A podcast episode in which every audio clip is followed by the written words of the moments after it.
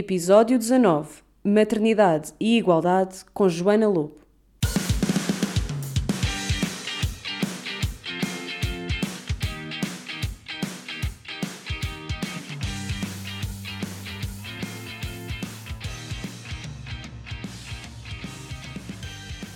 Olá a todas e a todos, sejam muito bem-vindos a mais um episódio do Puericultura, um podcast para mamães millennial. Hoje em Almada, em casa da Joana Lobo, a mulher por detrás da plataforma que quer ajudar-nos a criar um mundo melhor através da educação das nossas crianças. A Joana é mãe do Arthur, que tem 6 anos, e do Álvaro, que tem 2. É formada em parentalidade positiva e em inteligência emocional e terminou agora a especialização em igualdade de género. Olá, Joana, obrigada por me receberes em tua casa. Olá, Joana. Duas homónimas. Para facilitar. Olha, uh, é de praxe neste podcast começámos por perguntar: gostaste de estar grávida? Gostei muito de estar grávida.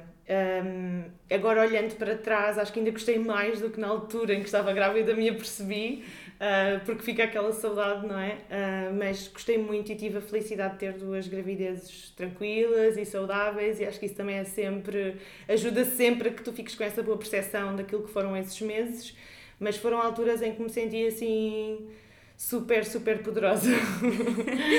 partilho, partilho do sentimento. Sim. A concepção não foi estressante? Não tiveste stress durante a gravidez? A, a primeira, primeira gravidez, nós basicamente decidimos que íamos ser pais, fomos assim o primeiro uh, casal do grupo de amigos a tomar essa decisão, fomos os primeiros, uh, e foi do mês para o outro. Foi assim uma, uma coisa um bocado tipo, oh my god, e agora? Foi muito rápido. Uh, entretanto, entre o, entre o Arthur e o Álvaro tivemos uma gravidez que, que não avançou, que também conseguimos logo à primeira uh, e depois não avançou. E então eu acho que o facto de, dessa gravidez não ter corrido bem deixou-me aqui com algumas inseguranças, o que fez com que depois a segunda gravidez demorasse um bocadinho, a terceira gravidez, aliás, a do Álvaro, que demorasse um bocadinho mais de tempo, nada além do muito além do normal, mas que de facto não foi com a mesma facilidade das duas primeiras vezes. Mas, mas essa parte correu depois também, felizmente, bem. E as gravidezes também. A grande diferença entre a minha primeira gravidez e a, e a última é que eu, na primeira gravidez, trabalhei até quatro dias antes dele nascer. Trabalhar muito numa agência de publicidade, não sei se Tá, tens mais ou menos a noção de como é que é trabalhar numa agência de publicidade. Sim, é muito estressante, prazos para ontem sempre. Sim, sim noitadas e pronto. Um, trabalhei muito mesmo e tanto que ele estava a crescer super bem na minha barriga e de repente baixou de percentil assim brutalmente. O Arthur nasceu de 37, eles nasceram os dois de 37 semanas, o trabalho de parto começou exatamente da mesma forma, que é super curioso, mas o Arthur nasceu com 2,5 kg e o Álvaro com 3,610 kg, portanto prontíssimos para sair. não, não estavam pequenos. O Arthur estava muito pequenino. Estava? É, pá, era é que a Aurora muito... nasceu com 2,8 kg, portanto eu acho que 2,5 kg está bom. Sim, ele nasceu com 2,5 kg, tanto que o parto foi tipo, fiz força três vezes e tá, o Álvaro já não foi tanto assim. Mas eu sinto que ele depois saiu do hospital, imagina, com 2,300. Perdeu, e ainda perdeu mais um bocadinho. um bocadinho. Portanto, a sensação que eu tinha quando olhava para ele, é que ele era tipo um aranhiço, muito magrinho, muito frágil. Um, custa-me um bocado, porque nós temos aquelas pré concepções daquilo que é um recém-nascido, gorduchinho e cor de rosinha, e o Arthur era muito pequenino, muito Os magrinho. Os recém-nascidos, malta, são passas secas. Sim, o Álvaro não era, o Álvaro era tipo o porquinho babe, estás a ver o porquinho babe? O Álvaro era o típico bebezinho que tu vês nos anúncios, catálogo. sim, no catálogo. o Arthur, como era tão pequenino e tão magrinho, e depois ele era tão pequenino que não tinha força para mamar decentemente. Uh, eu não fui. Uh, eu já estou a passar, se calhar, para a pergunta da não, alimentação. Força, Mas agora, puxas por mim eu vou. Vamos. Um, ele tinha pouquíssima força um, e eu fui muito mal aconselhada. Ele nasceu em Santa Maria. O parto foi, foi incrível, mas depois a parte do puerpério correu muito mal mesmo. Uh, ele passava tempo a chorar, ele não conseguia mamar, eu não fui apoiada, a verdade é essa. Não tive apoio. Isto foi em 2014, acho que estes temas não estavam tão na ordem do dia como se calhar estão agora nos últimos dois ou três anos. Um, e a coisa correu muito a mal com a amamentação e os primeiros tempos do, de, de, de mãe, digamos assim. Queria só comentar o que, o que disseste agora do, do, dos últimos dois ou três anos. Eu fui mãe em 2017 e já foi uma diferença muito grande para quem foi mãe em 2014 e eu noto que agora ainda é uma diferença maior. Portanto, isto é uma coisa que está a evoluir muito, muito rápido. Ainda bem. Uh, tens alguma teoria do porquê que isto está a evoluir tanto agora? Uh, não, por acaso nunca pensei muito nisso, porque pronto, o, o, meu segundo filho eu já o tive em 2018. Além de eu ser mais informada, eu acho que acima de tudo as pessoas estão mais informadas Acho que há mais pessoas a trabalhar nessas áreas. Antes nós confiávamos 100% no que dizia a nossa médica, no que dizia a enfermeira que nos acompanhava, porque não haviam alternativas também. Uh, a verdade é que hoje em dia existem muitas pessoas a falarem sobre isso nas redes sociais. Nós estamos Existe. mais à vontade para fazer perguntas. Nós estamos também. muito mais capacitadas e mais empoderadas para questionarmos, para não levarmos qualquer resposta como verdade absoluta e para irmos atrás da informação. Uh, eu tendo sido mãe em 2014 a primeira vez, não, não tinha amigos uh, com filhos. A minha mãe tinha sido mãe há, 30, há, há 28 anos, neste caso, uh, e eu não tinha referências, sabes? Eu não tinha repertório. Para mim, eu, eu, eu ouvia aquilo que os especialistas de saúde me diziam Sim. só. Uh, claro que fazia as minhas pesquisas, mas também me diziam muitas vezes tipo: não te ponhas a ir ver à internet, ouve não sei o quê, estás a ver? E então eu optei por dar ouvidos uh, à minha médica e às pessoas que estavam à minha volta que eram profissionais de saúde. E com a amamentação correu, correu francamente mal. Uh, depois, felizmente, ao fim da primeira semana, um, o meu filho foi à pediatra, não é? Aquela consultazinha básica da primeira semana de vida. E a pediatra tranquilizou-me imenso porque eu estava-me a sentir, pá, esquece, um monstro, porque eu não estava a ser capaz de limitar o meu filho, sabes? E aquilo estava-me a consumir. Eu também imenso. passei por isso com a perda do peso, uh, porque nunca ninguém me tinha dito que a perda de peso era normal e nisso não me foi dito na, yeah. na maternidade. E depois na primeira consulta. Lembro-me perfeitamente que eu assim que entrei, ainda não tinham pesado a criança, não tinha feito nada disso logo. Ela está a perder, continua a perder uhum. peso em pânico e a primeira coisa que a pediatra me disse foi: sabe qual é a primeira coisa que a mãe vai fazer para o seu filho ganhar peso? A mãe vai dormir. Pois. Parecendo que não. Parecendo que não ajuda. A mãe vai dormir e depois logo se vê. Sim, opa, é mesmo importante. E, e essa é outra que eu sinto que da primeira vez não tinha tão presente ou melhor, não tinha começado ainda a questionar uma série de coisas, nomeadamente esta coisa da culpa das mães, estás a ver? Sabes que eu acho que não tenho um episódio de Paricultura em que não se ouça a palavra culpa. E pá, porque está, infelizmente, ainda está completamente intrínseco ao nosso, ao nosso papel de mães, não é? Não tanto ao papel dos pais, curiosamente, mas ao papel das mães. Porque eu não me lembro nunca do meu marido ter ficado nesta aflição, nesta ambiguidade de ah, eu queria fazer isto por mim, mas não sei o quê. Ele ia e voltava e estava na boa e sempre foi super presente e é super presente. Ele simplesmente não sofre como Sem se perder, não é? Exatamente. E nós às vezes, as mães perdem-se na maternidade. É? Anulas-te completamente. Sim. E eu, no primeiro ano de vida do meu filho mais velho, fiz isso assim, tipo, esquece. Eu não tive um burnout diagnosticado, porque na altura não, nem fui ao médico. Uh, mas eu acho que andei lá perto, sabes? Sim, sim, sim, Quando ele tinha quase um ano entre sentir que não estava a conseguir corresponder uh, no meu trabalho e eu na altura, repara, já estava num cargo muito fixe nas agências, já não era tipo. tinha muitas responsabilidades. Um, ah, já estava num, numa função que eu gostava de ter, inclusive, e sentia que não estava a conseguir. Uh, nem ser uma boa mãe, nem ser uma boa mulher, nem ser uma boa amiga, nem ser boa na minha profissão. Sentia nem cuidar de ti.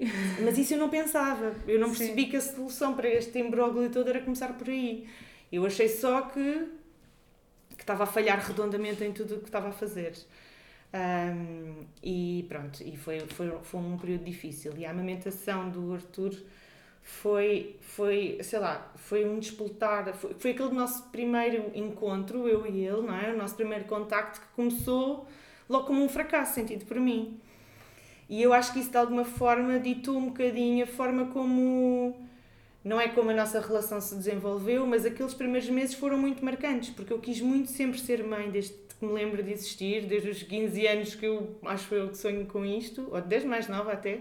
E de repente o sonho tinha-se concretizado e eu afinal não era boa a fazer aquilo, sabes? Foi a sensação que, que eu tive. Foi de falhanço. Mas és ótima, entretanto. Entretanto, esforço-me para ser, para ser melhor. Mas... Não, e o Arthur tem 6 anos, portanto sobreviveu. Sobreviveu, não ficou subnutrido, graças a Deus. E tu estás ótima. E eu agora estou ótima. Estás sim, saudável, sim, estás, plena. Sim, estou isso tudo. Cuidas-te. Sim. E tens um filho com dois. Tenho um filho com dois. O que é que mudou depois com, com, com o Álvaro? Olha, a, a gravidez do Álvaro já foi muito mais serena. Isso também acho que tem uma repercussão direta na forma, no peso com que ele nasceu, porque já nota-se mesmo que foi uma gravidez livre de Porque stress. entretanto saíste das agências, fizeste Porque isso antes. eu descobri que estava grávida do Álvaro na mesma semana que a agência onde eu trabalhava abriu insolvência. Então foi tipo, exato. Foi tipo, yeah, vou ter um filho! Oh não, estou desempregada. E em vez de entrares em pânico, tiveste uma gravidez incrível. E em vez de entrar em pânico, pensei: espera, isto pode ter um lado fixe, que é eu permitir-me viver isto de outra forma, de de uma forma diferente da primeira. E foi assim, foi a decisão que tomámos. Era um bocado. Na minha cabeça não fazia muito sentido. Uma grávida, ainda por cima tinha perdido um bebê há pouco tempo antes, eu tenho lupus.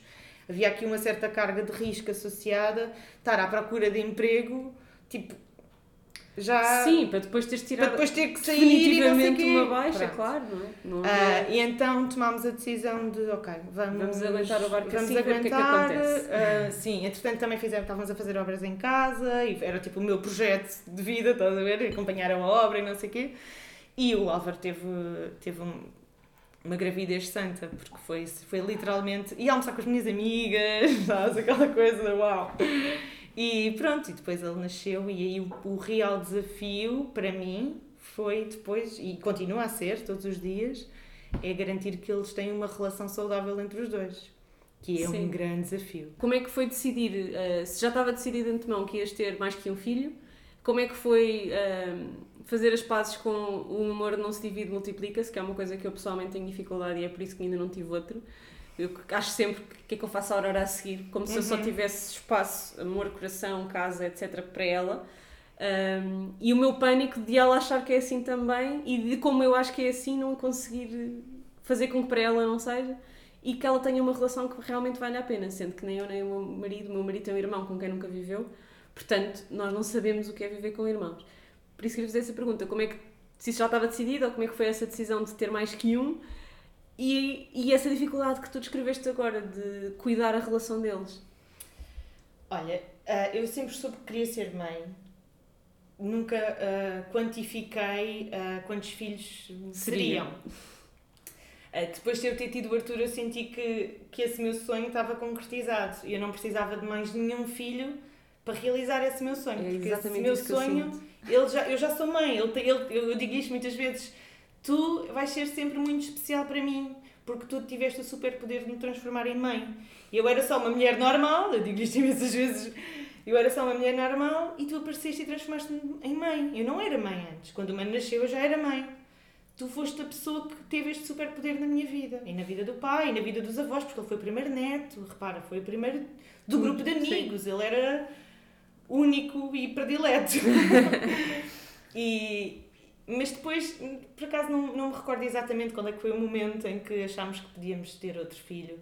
Mas eu acho sempre que há um bocadinho, e agora vou ser controversa, eu acho que há sempre um bocadinho de egoísmo nestas nossas decisões, não é? Não, mas tem Porque- que haver, não é? Porque nós estamos aqui a, também a assumir uma responsabilidade muito grande. Portanto, tem que ser uma decisão que nós temos que tomar eh, para nós também, não é? Sim, porque eu sentia que, que, por um lado, eu não tinha irmãos. Eu não tenho irmãos, não sei o que é, não faço ideia. Para mim é um conceito, agora já não tanto, mas era um conceito altamente abstrato.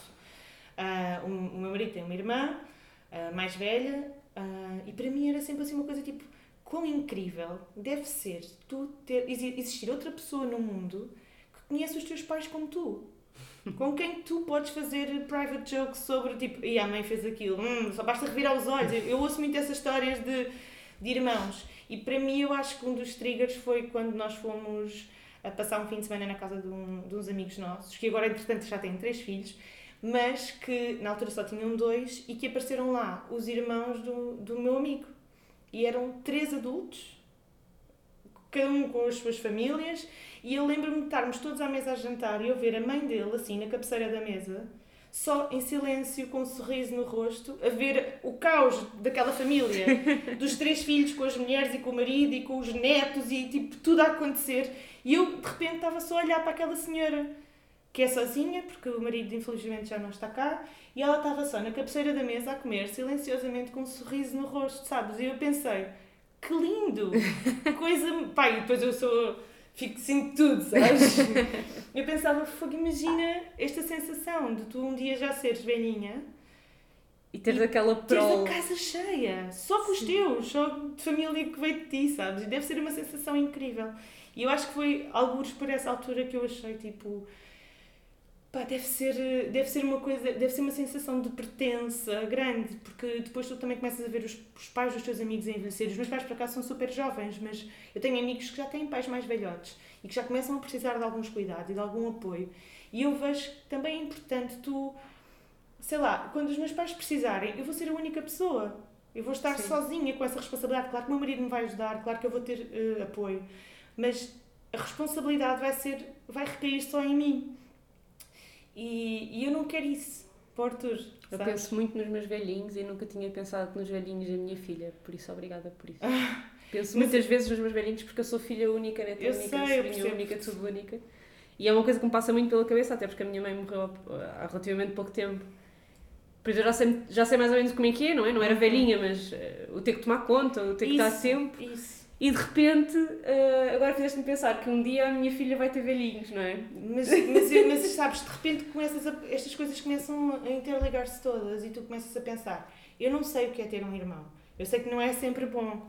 Eu ouço histórias do amor-ódio, aquelas coisas que tu ouves, mas e quando são adultos? E, e pondo na balança, se eu conseguir promover uma relação saudável entre os dois, que é um grande desafio, e cá em casa é um desafio diário, percebes? Não te vou dizer que ah, eles são os melhores amigos e são amorosos um com o outro e nunca se chateiam. É mentira, eles passam a vida a implicar e dá muito trabalho, mais do que o duplicar da logística, estás a ver? O que dá efetivamente mais trabalho, é na minha realidade, é garantir que tu não dás, não estás a super proteger o mais novo que é muito tentador, vou-te dizer.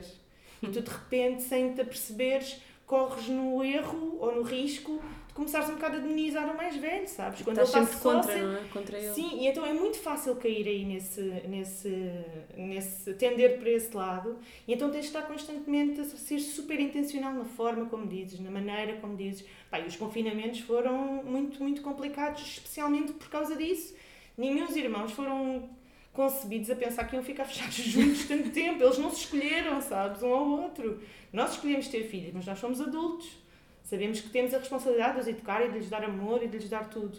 Eles não, não, tiveram interferência na, na decisão.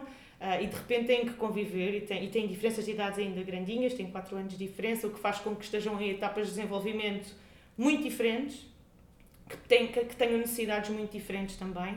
Uh, basta um dormir a cesta e outro já não dormir a cesta, que já faz a hora do sono o caos total, porque o pequeno percebe-se que o irmão fica na sala e depois já não quer ir dormir, mas ele precisa de ir dormir. Então são estas pequenas uh, logísticas e decisões e, e uh, formas de comunicar com eles que são, são super importantes de promover. Mas para mim, acima de tudo, essa decisão foi, foi inspirada nesse jantar em que eu vi esta senhora, tipo, só sabes? usufruir Só, da tipo, presença tipo, dos aquele seus. sorriso, ela não disse nada, sabes? Aquilo pareceu-me tão bonito. E depois foi também esta coisa de sentirmos que de facto até que ponto é que é justo nós estarmos a, a depositar num só filho Uh, porque é, é, é, um bocado, é a realidade, não é? É aquilo que acontece a maior parte das pessoas. Mas por outro lado, eu vou-me já calar. Não, não, não, não calas também me debato muitas vezes com as questões da sobrepopulação e de. Estamos a te perguntar ah, de seguida, estás a ver? Tu lês-me a mente, eu não preciso, eu não estou aqui a fazer nada, eu só estou aqui para te ouvir. Porque eu não Isto é o podcast da Joana. da Joana. não, mas ia-te perguntar isso, porque eu sei que é uma coisa que tu. Porque nós já fizemos uma vez, para quem não viu, podem ir ver, porque está no meu Instagram.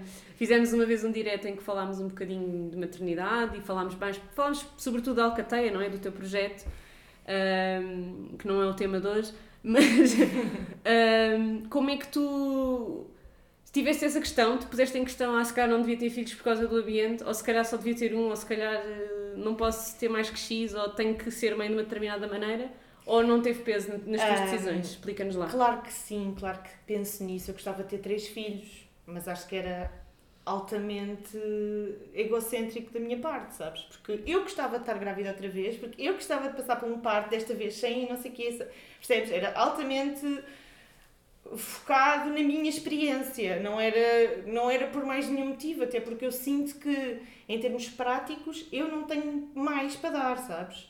O que eu tenho para dar às vezes não chega, aos, não, não chega para alimentar o, o, vínculo e o afeto pelos dois, porque é um trabalho muito exigente isto de sermos mães, não é? Tu sabes? Uh, e às vezes eu sinto que precisava de mais tempo, mais disponibilidade mental e emocional para lhes dar aquilo que eles precisam. E quando decidiste ter o Álvaro, sentias que tinhas essa. Ou seja, ainda sentias que dava? Porque eu tenho muito essa. Não, eu não senti que dava. Aliás, eu passei o último trimestre da gravidez do Álvaro mega, mega, mega emocional a pensar, tipo, a agarrar e imenso o Arthur.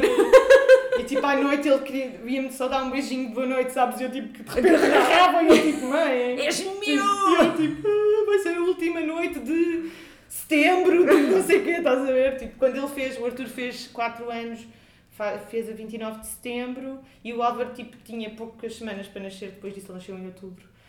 Então esse aniversário do Arthur foi tipo miserável, eu não era ninguém, eu gravidíssima, agarrada ao miúdo, o miúdo a querer ir brincar e eu tipo, é o último aniversário de filho único, sabes? Tipo.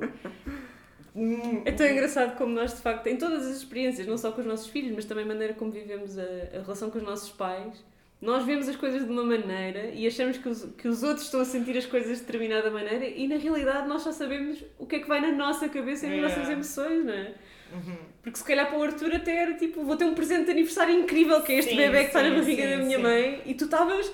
Isso, isso. Não, isso, isso chorar. Opá, e tive episódios complicados, quando o Álvaro era pequenino e eu meti na cabeça que eu, lá está, mesmo depois de já começares a entrar nestas, nestas questões todas de igualdade e não sei o quê, há uma barreira que tu ainda tens que quebrar, sabes? Tu, eu sou. Nós acho que somos quase todos e todas machistas em recuperação, não é? Porque... E, e, e absurdamente heteronormativo. Ah, não, não, sim, tal e qual. Eu estou a desconstruir isso agora com a minha psicóloga e a nossa questão agora é que eu, eu, eu às vezes sinto-me presa no casamento, não porque o casamento é mau, mas porque a minha ideia de casamento é que um casamento não pode acabar.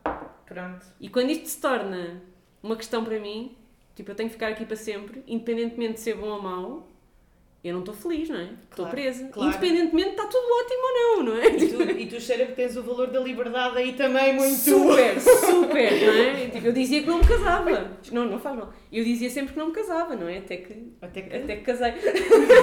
mas lá está, coisas que estão interiorizadas. Eu estou solteira, não, não estou solteira, mas não sou casada. Mas pronto, mas eu, eu decidi casar-me, lembro perfeitamente de casar e, estar, e dele, dele me pedir e eu dizer que sim, mas que me divorciava. Uhum. Está bem, eu caso, mas divorcio-me. Estás a ver a conversa? Mas na prática, cá dentro, uhum. o casamento é para sempre. E isso é muito assustador. Porque eu racionalmente não é. Mas ao nível emocional e daquilo que é a minha história. Daquilo que é... ia ser um falhanço se não conseguisses, por exatamente, exemplo. Exatamente. Sim. E isto são coisas que nós passamos aos nossos filhos. Isto é a sim, maneira sim, como eu observei o casamento dos meus pais. Isto não quer dizer que os meus pais nunca se divorciariam. Sabes que os meus pais são divorciados, mas nunca deixaram de viver juntos. A sério? Sim, os gajos são tipo tu, tipo, epá, tá bem, casamos, mas depois, olha, tchau. Divorciaram-se, mas nunca deixaram de viver juntos. E hoje são duas pessoas na casa dos 60, divorciados, que são terrivelmente apaixonados e vivem juntos. Pois, uh, pronto, olha, uh, uma, uma história de um divórcio feliz. É de não divórcio. não divórcio. Também tenho pessoas na família que, se que não se divorciaram, mas que estão separadas há anos e que nunca pois. se irão divorciar, porque nunca vão tratar do papel, não é? Pois. Mas pronto. Uh, há histórias e histórias. Sim, no meu caso a minha mãe disse-me sempre: não te cases, filha. Ao contrário de 90% das mães. Os meus pais queriam que eu fosse mãe aos 18 anos, que era a para sério? despachar o assunto. E eu dizia: mas eu não tenho namorado. E a minha mãe dizia: mas eu não preciso de genro, só preciso dos netos. Isso Enfim, é. Coisas que os pais dizem aos filhos. Sim. Nós vamos dizer coisas parecidas hoje.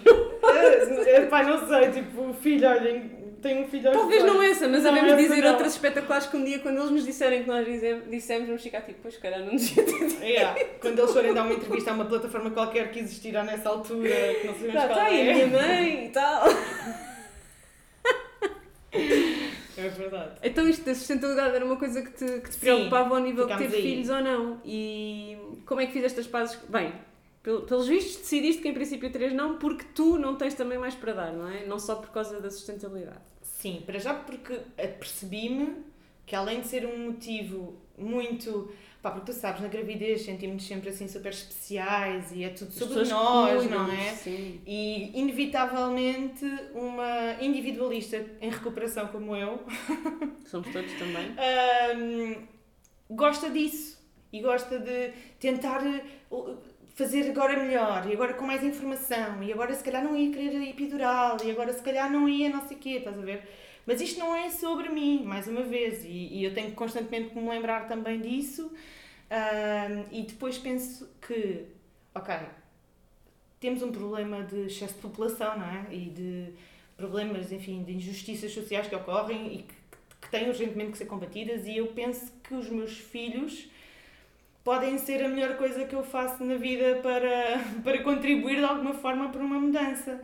E então, por isso é que o tema da igualdade de género e o tema de educar para a igualdade e para um mundo melhor, enfim, através de lhes dar ferramentas e soft skills que eu acho que ainda não são ah, decentemente promovidas no, no ensino, ah, vai fazer com que eles se tornem futuros adultos capazes de integrar num mundo ah, que eu acho que vai ser um mundo melhor, que eu acredito piamente que vai ser eh, um mundo melhor e que fazem falta, falta pessoas como eles, essencialmente homens decentes, como eu espero que eles venham a ser.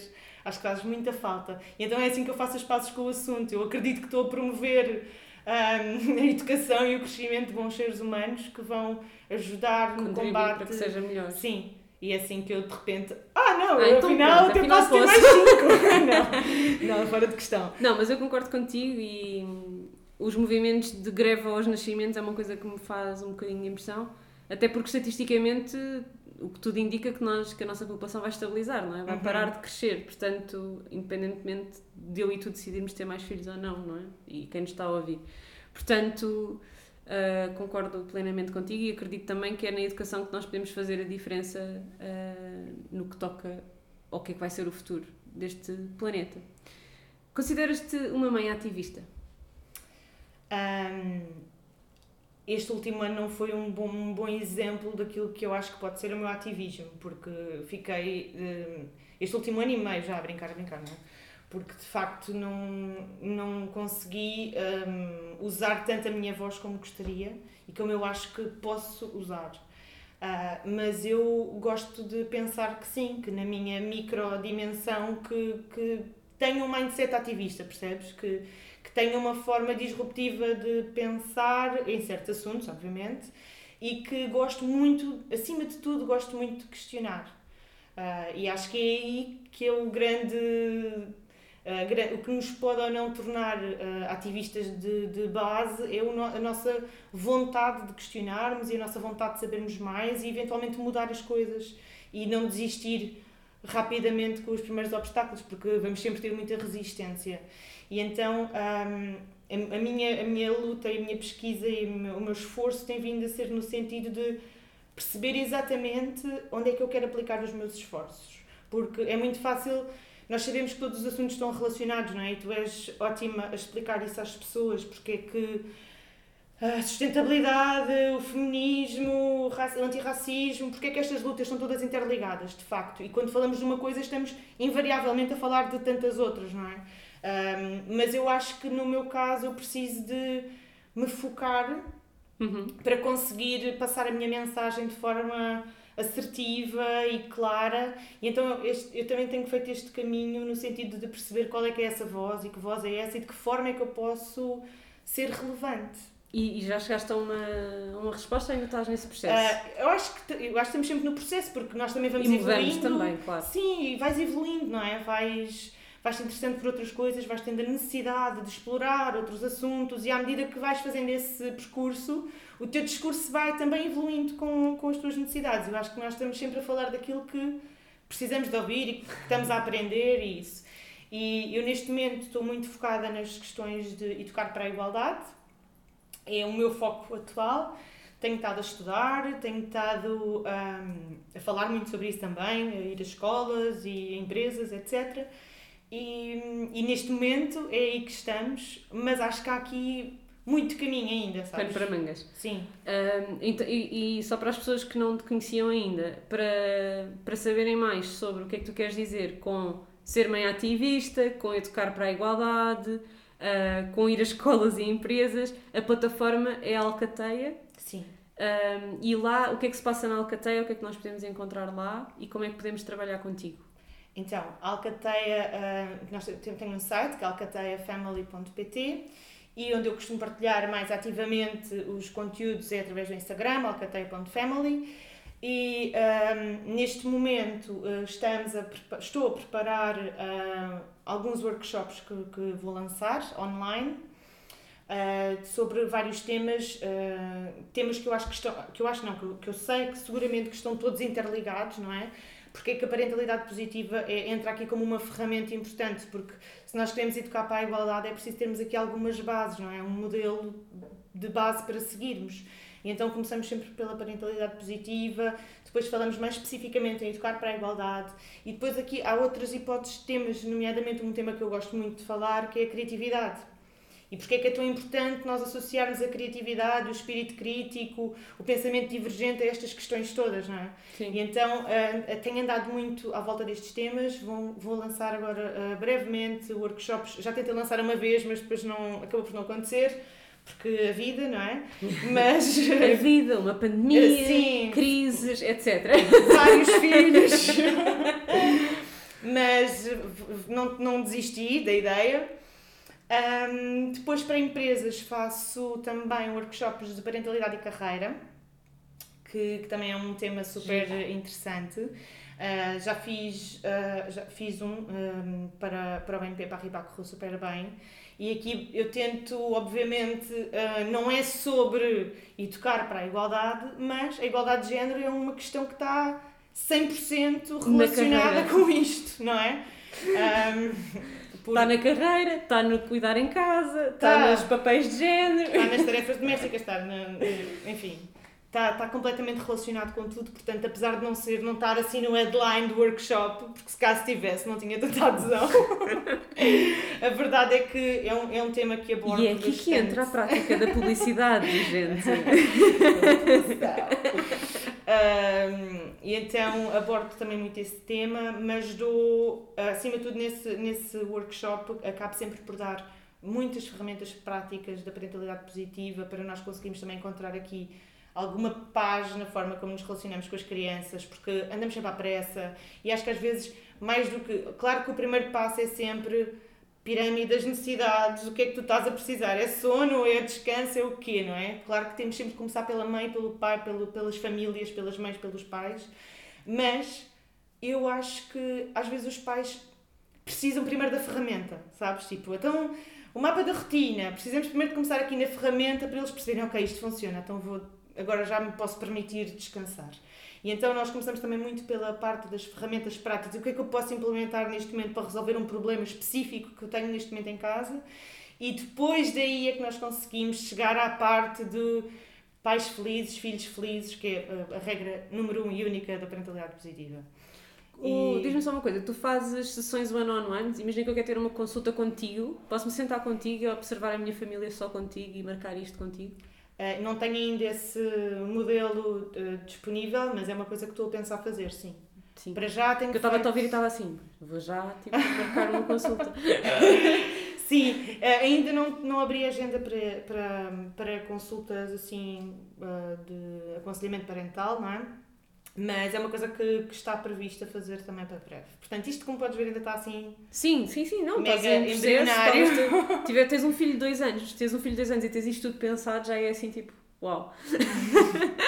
um, até porque começou tudo aí, não é? A Alcateia começa sim. depois da gravidez, ou durante foi, depois foi. da gravidez. Foi depois, ele tinha Portanto, isto é um projeto com menos de dois anos, ou com dois anos e que já tem tudo isto a acontecer e que eu já sigo há imenso tempo com imenso amor e que recomendo uh, imenso. Adorei a tua série do Isto é It's a Boy, It's a sim, Girl, Isto é sim, é de menino, sim, Isto é de menino e essa desconstrução. Podes só dar-nos uma definição rápida de parentalidade positiva para quem nunca ouviu o termo, uhum. se sentir mais confortável, se bem que pais felizes, crianças felizes é uma ótima pista. Sim.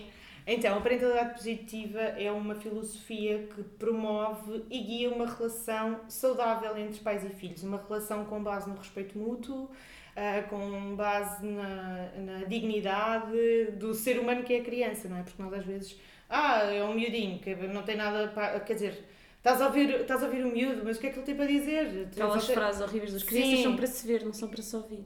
coisas do género. E a verdade é que as crianças são pessoas, não é? E às vezes parece óbvio, mas às vezes as pessoas esquecem-se disso, porque de repente eu ir na rua e bater a uma pessoa ah, é crime público, não é? Mas eu bater ao meu filho em casa não é visto como, como um problema grave ainda. E é, é muito grave.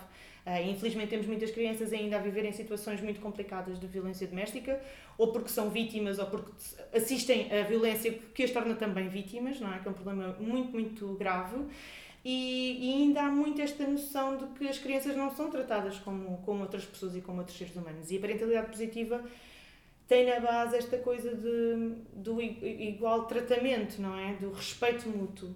E, e tem ferramentas concretas através da promoção de competências como a empatia, a resiliência, a inteligência emocional. Trabalhamos muito as emoções com as crianças, a comunicação não violenta, o discurso positivo, uma série de ferramentas que depois, de forma muito prática, tu consegues implementar no teu dia a dia e começar a ver melhorias na qualidade da relação com, com as nossas crianças assim hum, de forma muito, muito concreta. Claro que o trabalho principal a fazer não é com as crianças, não é? É, com os é pais, é, com os educadores, claro.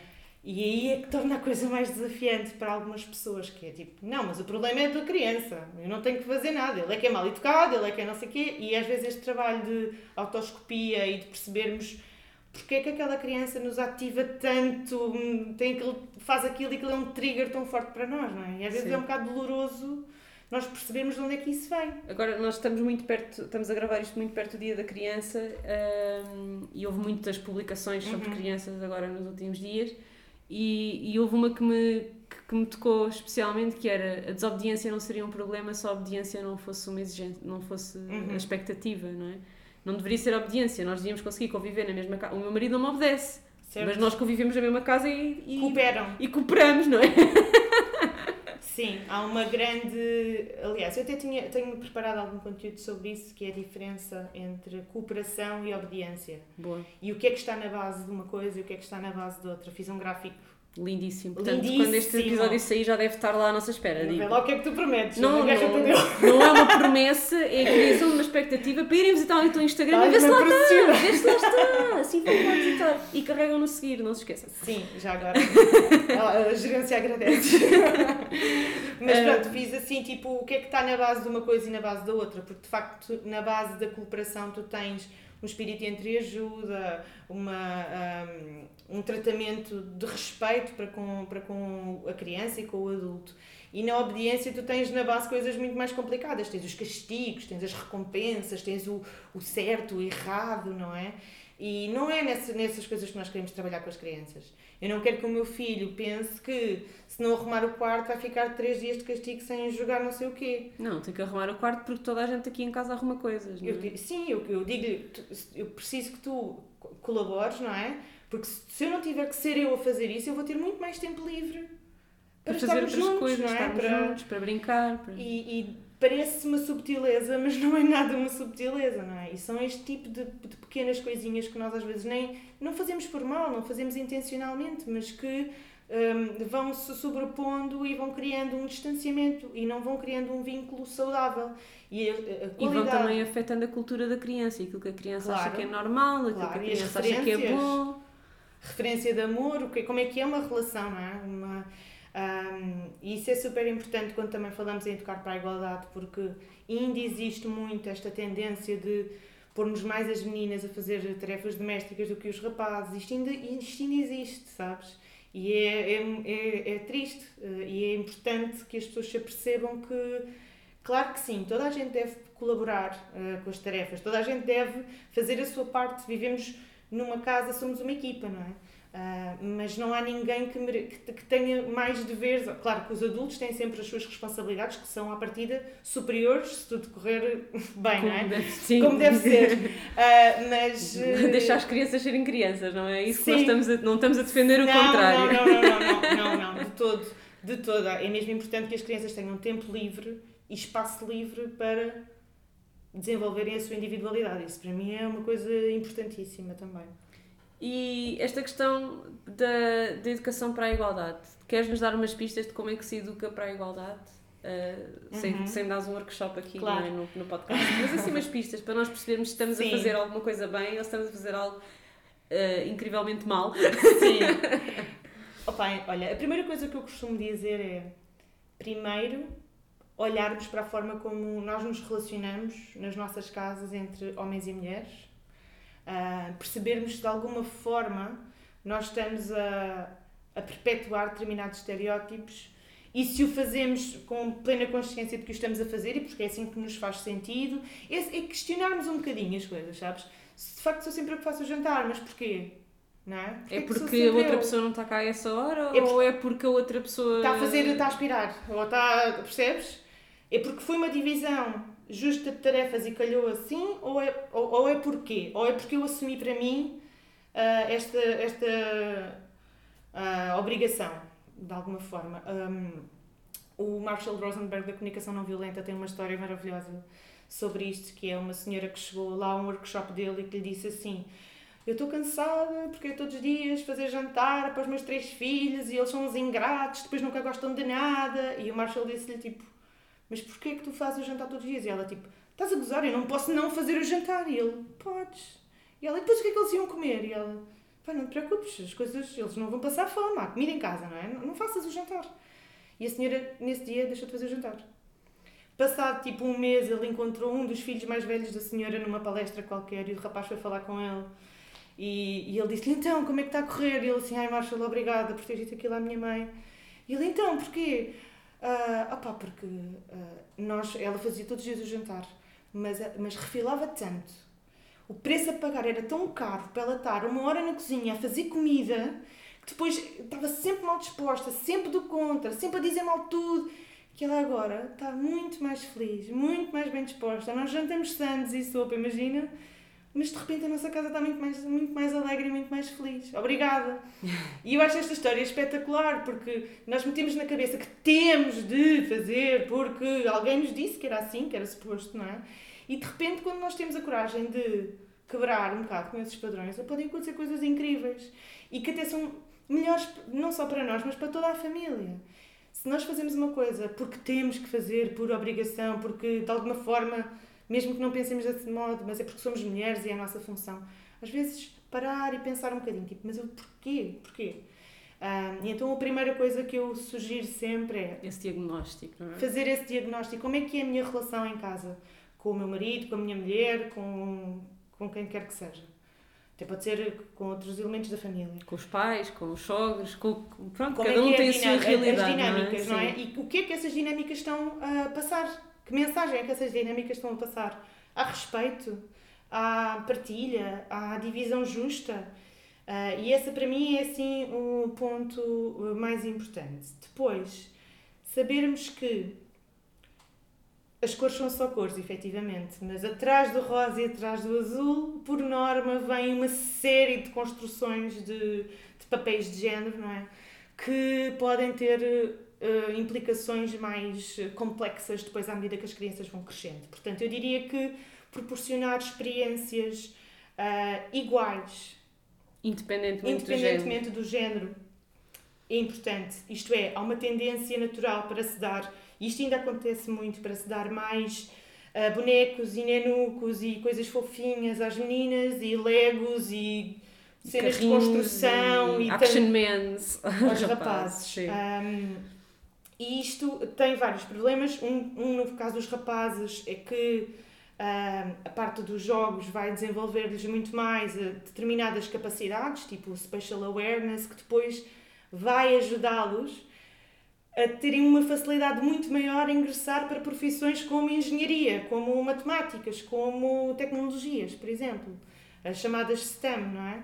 E as raparigas, como não foram, hum, como não lhes foi proporcionado desde cedo determinadas atividades, o cérebro delas não vai ter experiências nesse sentido, logo não se vai desenvolver naquele sentido. E tu sabes, e toda a gente sabe, que quando tu não és boa a fazer uma coisa, tu queres ver-te longe daquilo e de repente achas que não gostas. Eu não sou boa a matemática, eu não sou boa a ciências. E o que é que eu sou boa? Ah, olha, sou boa ah, a cuidar de bebés, sou boa.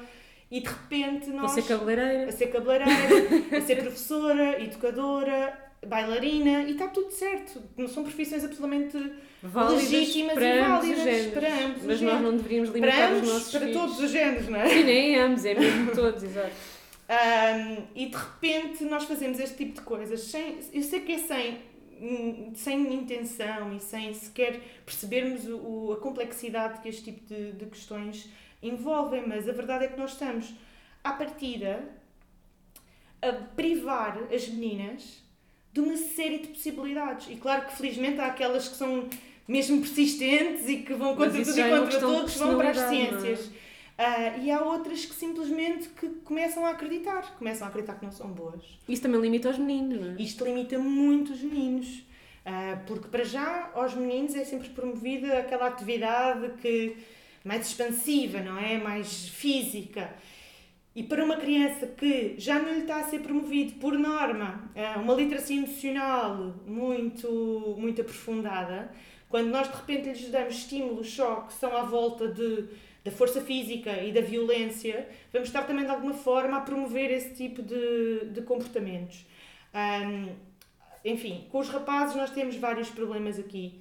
Ahm, é, muito, é muito bem visto hoje em dia, ou é, é, é com bons olhos que se vê uma menina mega radical a andar de skate, com os joelhos felados e com o cabelo curto, não é? Mas, um menino que é bailarino mas um menino que quer vestir gosta ou de pintar as unhas, pois. hoje não é igualmente visto. E felizmente que as meninas já têm esta liberdade de irem para o surf e para o não sei o quê, agora não me acordo temos nada. que libertar os meninos. Nós precisamos urgentemente de libertar os meninos, sim. Que é uma coisa que. E isso é feminismo. Querer libertar sim, os meninos sim, é sim. feminismo, que é uma coisa que eu tenho que repetir muitas vezes no Sim, Instagram. Não é? Tu também deves passar muito por isso, Passo. não é? Que nós, o feminismo quer libertar os meninos destas, destas, Sim. destas coisas também, não é? Sim. Isto não deveria, nós não deveríamos nascer com papéis de género que temos que assumir, não é? Nós devíamos assumir os papéis que queremos assumir ao longo da vida e ter a Claro. oportunidade de experimentar papéis diferentes nos der na real gana. Exatamente. Aliás, eu tenho uma pessoa, uma amiga minha, que me dizia uma vez, tipo, o que eu acho mais interessante no teu projeto é ele partir de, de uma mãe de dois rapazes.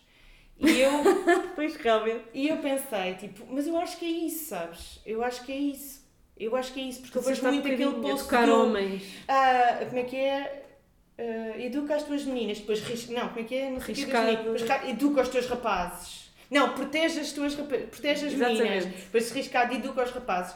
Sim, 100% de acordo, mas também temos que empoderar as meninas. As Sim. meninas precisam também, igualmente. E também temos que proteger os rapazes. Claro que até, sim. a- até onde é saudável fazê-lo, Claro. não é?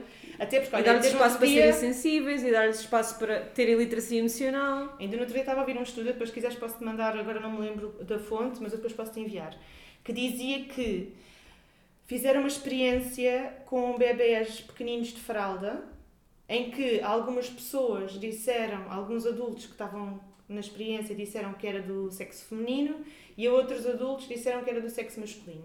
Ah, chegou a um ponto em que essa criança começava a chorar. Os adultos que achavam que esse bebê era uma menina socorriam rapidíssimo. Aquela menina não ficava nem tipo, uma fração de segundo a chorar. Quando os, os adultos que achavam que era um rapaz deixavam-no chorar mais tempo. Que horror. Porque man up, sabes? E, e continua a ser isto. Por exemplo, outro estudo também super interessante, que eu depois também te posso enviar a fonte, diz que hum, as pessoas, os adultos tendem a falar mais com bebés meninas e a estabelecer maior contacto e vínculo desde sempre com as bebés meninas do que com os bebés meninos.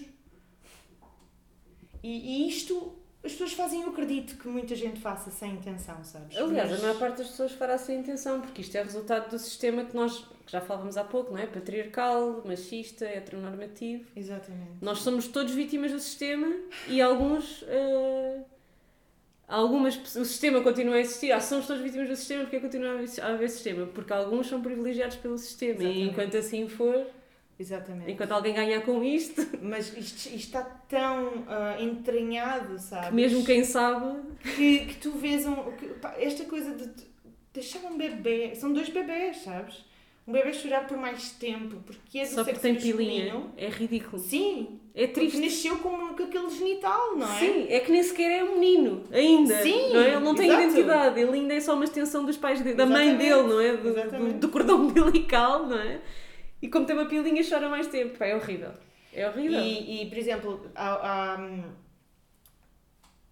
nós vivemos nesta sociedade em que a forma dos nossos genitais ditam a forma como a sociedade nos vai tratar. Mais, a forma como os nossos pais nos vão tratar, não é? Porque a verdade é essa. Hum, e está provado também que outras diferenças físicas não, não têm interferência nenhuma com a forma que nós somos educados. Por exemplo, eu tenho- nós temos os dois olhos, olhos castanhos, mas eu posso ter um filho com olhos azuis e outros com olhos castanhos. Esse, esse tipo de diferença física não tem qualquer eh, Não tem nuance, consequências. não tem consequência. Ou eu ser eh, alta e tu seres baixa, ou eu ser baixa e tu seres alta, não tem qualquer consequência. Mas é a questão de- dos nossos órgãos sexuais. É aqui que está a grande diferença. E é aqui que, de facto, nós encontramos tratamentos diferentes e mais, é aqui que são esperadas coisas diferentes. Nível são das expectativas dos pais. Dos também. pais e da sociedade. O que é que eu posso fazer na minha caixinha, não é? Ahm, e E olha- isto é, é muito complexo mesmo. E o que é que dizes a mães, como eu já, já tive nesta fase, que com medo de eh, impor essas expectativas Uhum. do que é que é ser uma menina à filha, se irritam quando a menina é muito menina. o que é que dizes a, esse- a estes pais que já têm consciência disto, não é? Que há este Uhum. problema e que temos que gerir estas expectativas e que não os podemos obrigar e nanana. E depois sai-te uma menina que só quer cor-de-rosa e que só quer princesas por muito que tu lhe dês legos e, e carrinhos. Sim, eh, e que só quer nenuques e que quer ser mãe e que... certo. O que, é que, o que é que dizes aos pais que se veem nesta situação? Primeiro, o problema é vosso, não é da criança, não é? Presumo Sim. eu. Mas. eh, Para já eu acho que não há problema nenhum. Exato. Para já acho que não há problema nenhum. Eu estou aqui a falar sobre estas coisas, mas eu sou estereótipo máximo do que é ser uma mulher, não é? Não máximo, mas. eh, não, vá, tens cabelo curto. Sim. Ah, mas, mas eh, isto é, o que eu quero dizer é muitas das coisas que eu gosto de fazer e que me realizam são coisas que estão Associadas ao normalmente de associadas ao papel de género feminino. Pronto. Sim. E eu tenho, posso dizer para apaziguar ah, essas mães e esses pais, que eu tenho um filho futebolista, ok? Pronto, mas é um filho que joga futebol e a seguir, se for preciso, vem para casa, está a brincar com nenucos com o irmão. Ah, ou está a adormecer peluches, ou está a fazer até. Pode também estar a jogar Minecraft, por exemplo, que ele também aprecia, mas ele sabe que não pode ser, que, que não tem de ser só uma coisa. E está ok se ele gosta de futebol, se os amigos da escola dele o, o- o- jogam futebol com ele no recreio e o incentivaram a experimentar e ele até está a gostar. Eu acho que vivermos também dentro do papel de género que é atribuído, atribuído por, por, por defeito a- ao nosso sexo, não é errado. Se nós soubermos que o estamos a fazer por termos de facto todas as opções em aberto. Exato. Se nós sabemos que, se, por exemplo, a, a tua Aurora gosta de unicórnios e de cor-de-rosa, eu tenho a certeza, no teu caso, que não é porque tu só lhe tens apresentado isso, Exato. certo? Posso fazer as pazes com isto. Eu diria que sim, eu acho que estás inocente. Acho que és inocente. É só ela que é assim, pronto. E não significa que tu não possas continuar hum, A trazer outras a coisas. trazer outras experiências para cima da mesa.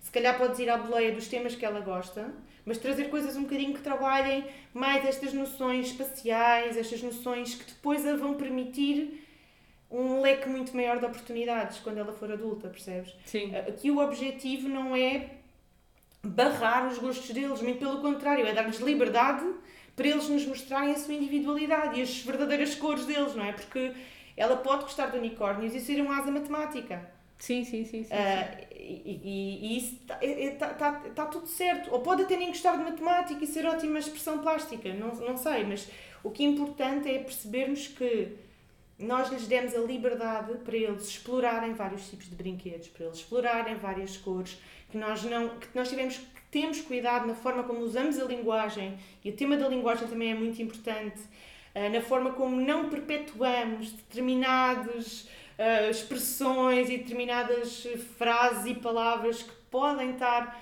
podem ser prejudiciais na forma como eles entendem o papel do homem e da mulher. É importante nós adultos também percebermos muito bem a diferença entre sexo e género, Sim. para, para também ficarmos um bocadinho mais tranquilos quando uma, uma criança de 3 anos, nos, um rapaz de 3 anos nos pede para pintar as unhas. E como isso não quer dizer nada. Como é que isso não quer dizer nada? Porque é que a identidade de género e a orientação sexual não estão Tem nada a relacionadas. ver. Até Sim. podem estar, mas podem não estar, não é? E uma criança com 3 anos está a fazer uma exploração identitária que Ainda não, tem- está a decidir nada. não está nada, está a Não, explorar. está, não, Porque- está a, não é decidir porque isto não se decide, mas ainda não está a dizer-te quem é. Não está a passar nenhuma mensagem, não Sim, é? está, só a expressar-se. experimentar coisas. Porque nós Ainda não está a dizer eu sou. Sim, sim, sim. Não é? Se calhar a minha filha daqui por 4 anos odeia cor-de-rosa e unicórnios. Sim, sim, sim.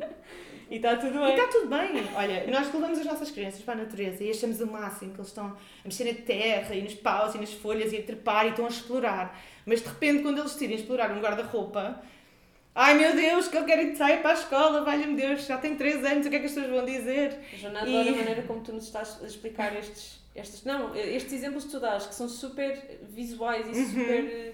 Foi este agora do guarda-roupa versus a natureza. Uhum. Como nós na natureza, uma miúda que está a saltar na lama está ótimo, mas um rapaz que entra no nosso guarda-roupa e experimenta um vestido não está. Aham. E há bocadinho fizeste outro exemplo também assim prático, agora não me estou a lembrar qual é que foi, só para chatear.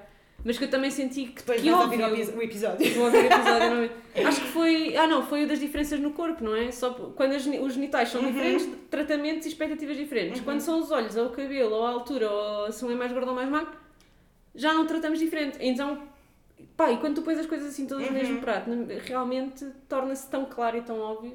E queria-te agradecer por isso. E é muito isso que eu sinto no teu Instagram, é que tu dás-nos ali ah, informação que já está muito simplificada e sintética para eu comer em 5 segundos, não é? Porque, porque é isso que a gente faz no Instagram, Uhum. É não é? assim. É, é assim, é mesmo assim que funciona. E pá, e uma pessoa fica logo ali com. Aquilo fica lá dentro, não é? Uma pessoa começa logo a fazer perguntas, que era o que tu dizias, a importância de nós questionarmos. E queria dar-te dar os parabéns por isso. Obrigada. Porque acho que o teu trabalho é fantástico e acho que quem não te conhecia vai adorar conhecer-te. Obrigada, Joana. e fazer os teus workshops e conhecer-te melhor e aprender contigo. Obrigada. Obrigada. Sabes que é recíproco, porque eu sou muito fã do teu trabalho. obrigada, obrigada.